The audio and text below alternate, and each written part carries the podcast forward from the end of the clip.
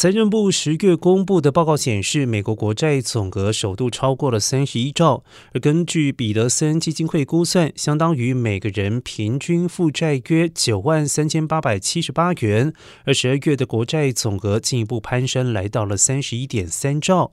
过去几年财政赤字一直相当的高。自从新冠疫情爆发以来，政府已经通过几个巨额预算的大型法案，包括了一点九兆的美国救援计划、七千五百亿的学贷减免。这些法案使得赤字增加，进一步堆高了债务。非营利组织联邦预算委员会估计，到了二零三一年，赤字将会增加四点八兆。